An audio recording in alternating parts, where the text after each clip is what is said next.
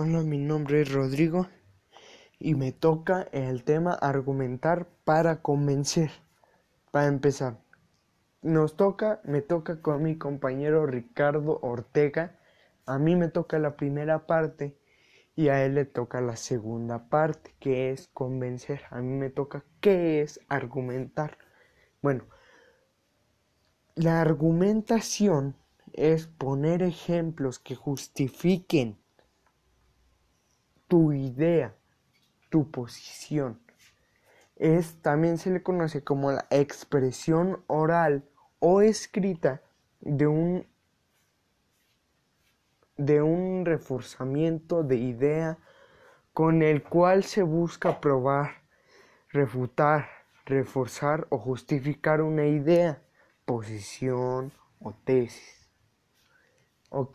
Esto quiere decir que cuando se argumenta, bueno, al argumentar, la argumentación es defender tu tema, tu idea, tu posición con el uso de la lógica y hacer entender tanto a la audiencia como a ti mismo que el tema es claro, que el tema está reforzado, que tiene cimientos, que tiene argumentos. Una, que estén preparados, que sean reales, que sean creíbles y que tú estés bien. ¿Por qué? ¿A qué voy con esto?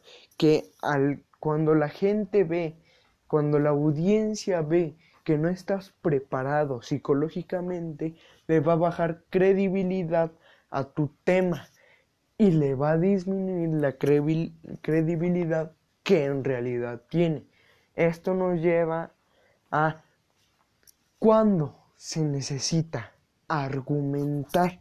Bueno, al saber que una argumentación ayuda a sostener una idea, se necesita cuando se defiende una posición y poder demostrar a una audiencia la forma y la lógica que contiene el tema tu tema, tu idea, tu posición, sin forzar a la audiencia que crea este tema.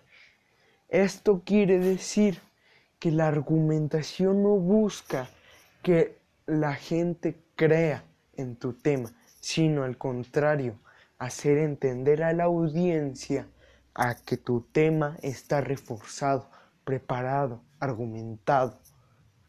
Bueno, también es la argumentación fluida.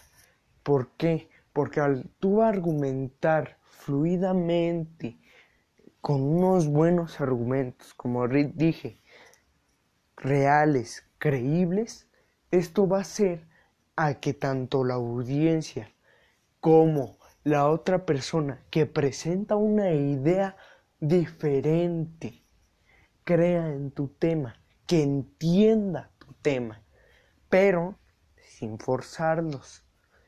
Y esto se logra con una buena argumentación y bien preparada. Bueno, le toca la segunda parte a mi compañero Ricardo Ortega.